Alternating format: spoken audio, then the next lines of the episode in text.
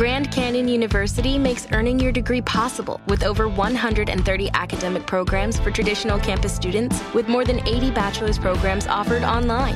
GCU provides you with the personal support you need, from complimentary unofficial transcript evaluations within 24 business hours to scholarships, academic support, and your GCU graduation team, led by your own university counselor. Find your purpose at GCU. Private, Christian, affordable. Visit gcu.edu.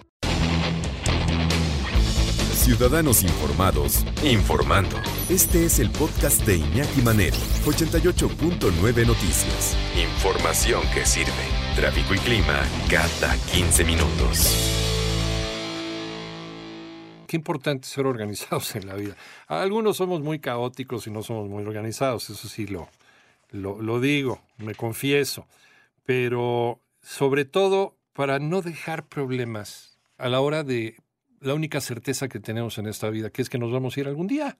¿Quién sabe a dónde? ¿No? Cada quien sus creencias son muy respetables. O a lo mejor, pues hay quien cree que no se va a ningún lado y aquí se acabó la cosa, ¿no? Se acabó el 20 y ya. Muy respetable también, ¿no? Pero siempre hay que dejar las cosas listas para la hora en que nos vayamos. La tanatología, ¿qué estudia la tanatología?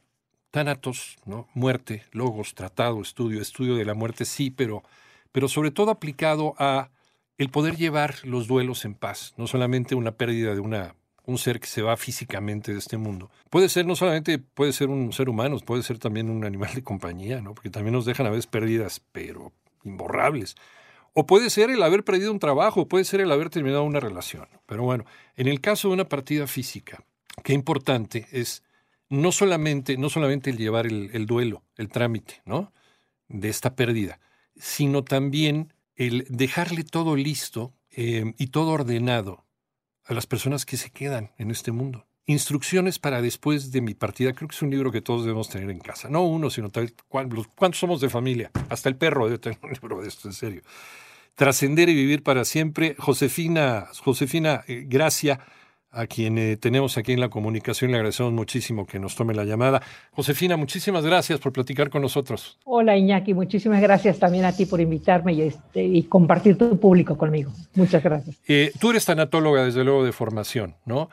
Sí. Este, este libro, Instrucciones para después de mi partida, nos da, nos da una vuelta a la tortilla de lo que pensamos que es la, la tanatología, ¿no? No solamente es eh, confortar y, y ayudar a las personas en en el tránsito, ¿no? O, la gente que se queda en este mundo, sino también pues dejar las cosas listas. ¿Y, cuántas personas realmente piensan en ordenarse sabiendo que somos seres que en algún momento no vamos a estar, Josefina? Así es, yo creo que es muy importante, que es importante dejar todas nuestras cosas en orden, dado que a la hora de, de tu partida, ¿Qué hacen nosotros? ¿Qué hacen tus seres queridos? ¿Qué hacen contigo y qué hacen con tus cosas? Es muy fácil decir, las donamos, pero tú qué quieres? ¿A quién quieres que se las donemos? Claro. No tener certeza de lo que es, eso querías tú, sino simplemente certeza de lo que yo quiero hacer. Ya te moriste, pues te quiero desaparecer todas tus cosas para que no me duela. a, veces tendemos a hacer eso, ¿no? A veces tendemos a hacer un lado todo lo que significó esa persona para que nos, para no sentir el dolor, pero no estamos haciendo lo correcto, Josefina. Pues no, no, porque el dolor no es el objeto y no es la ropa el dolor es la pérdida de la persona y el dolor está ahí dentro de nosotros. Eso es, ese es el dolor, eso es el duelo. El duelo es aprender a vivir sin tu presencia física y saber que tu recuerdo está conmigo. En la vida lo único que sabemos que tendremos con total certeza es la muerte. Cuando fallece un ser querido, al dolor por su ausencia se suman la desesperación y el desconcierto por la toma de decisiones que rodean el momento. En consecuencia, se añade la zozobra por desconocer cómo finalizar los trámites de la vida que deja atrás la persona que ha trascendido. Así más claro en el agua, ¿no? Y es que a veces, como no sabemos cuándo nos vamos a ir, que nadie lo tiene comprado, dejamos un desastre. Josefina, Josefina Gracia, con quien seguimos platicando acerca de este libro, Instrucciones para después de la partida, que es, es un cuaderno de anotaciones, un libro de trabajo en donde, donde tienes que llenarlo, ¿no? ¿Quién eres? ¿No? ¿Quién eres? Eh, ¿Qué hiciste en esta vida? Tu información médica, tu tipo de sangre, tus alergias, todo lo que fue tu vida, ¿no? Todo lo que fue la información de tu vida. Y luego también eh, por ejemplo, en el momento del fallecimiento, ¿cómo quisiera que se dispusieran mis restos? Pues hay gente que, a ver, a mí que no me velen, a mí inmediatamente me queman y se acabó, ya no quiero saber, ahí que me dejen ahí. Y hay gente que sí quiere pues un, este, un funeral a todo dar, ¿no? Que a lo mejor no está ahí para verlo, pero sí son los deseos de la gente y a veces, pues al no dejar instrucciones, hacemos lo que creemos conveniente, Josefina. Así es. Si no sabemos qué hacer, vamos a hacer lo que nosotros pensamos que es lo mejor en ese momento. Primero nos entra el pánico porque no sabemos qué hacer. El dolor de tu ausencia, luego el pánico, ¿qué hacemos contigo? ¿Qué quería? Y nadie sabe qué quería la persona. ¿Qué es lo que podemos hacer? Podemos hacer lo que nosotros creemos que es lo adecuado. Si yo tengo si yo quiero que me incineren, yo también voy a decir, pues lo incineramos y ya a nuestro ser querido. Pero si él no quería eso, pero si lo dejas escrito, los que te queremos y estamos aquí con vida, vamos a hacer lo que tú querías realmente. Esa es la idea del libro, Instrucciones para después de mi partida. Que tú, aún después de tu partida, se hagan las cosas que tú deseas, que tú quieres, lo que tú has pensado que es bueno para ti. Respetarte en ese momento. Creo que si llenamos el libro, dejamos claro a nuestros seres queridos un libro. Este libro no se termina, este libro lo vas a terminar tú, el que compre el libro lo va a terminar.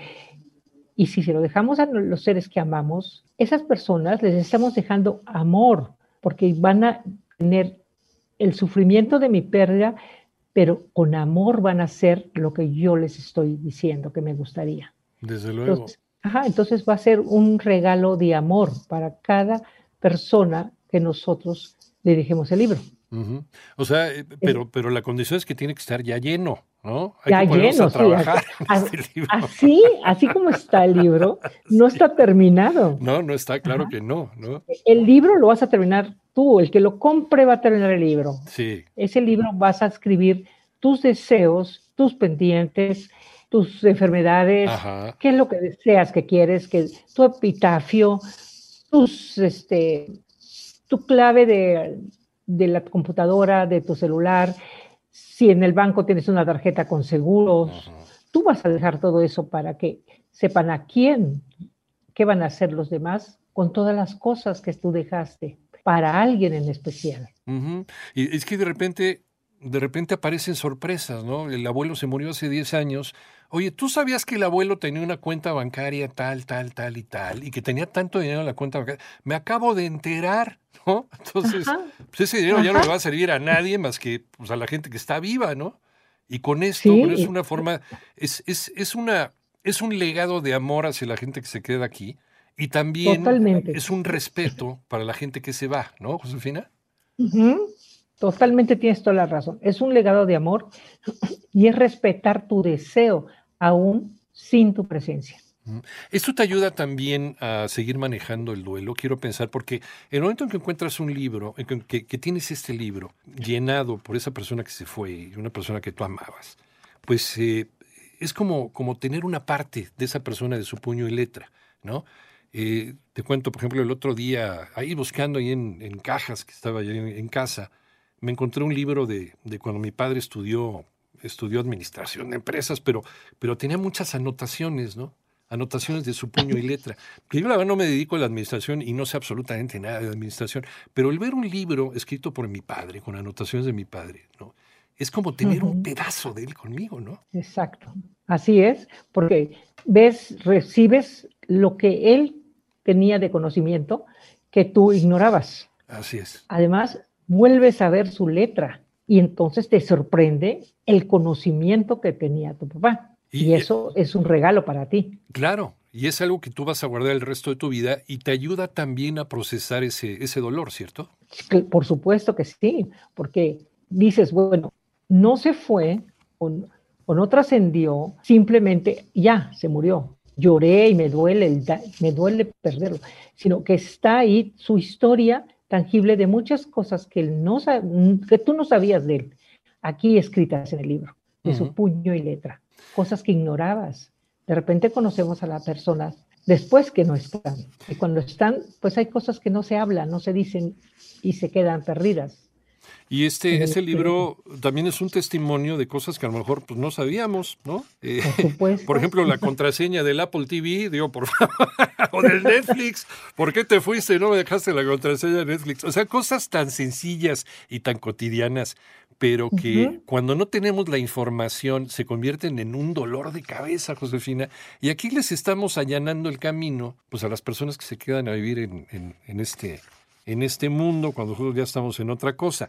Eh, por ejemplo, las empresas en las que hemos trabajado, en redes sociales.